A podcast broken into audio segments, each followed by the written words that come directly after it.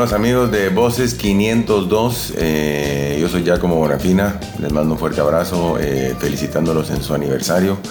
Así que, bueno, eh, gracias por toda esta información, por toda la atención a la cultura y a, todo lo que refiere con Guatemala y a todos los que estamos en el extranjero, que siempre le extrañamos mucho, siempre estamos pendientes de ustedes.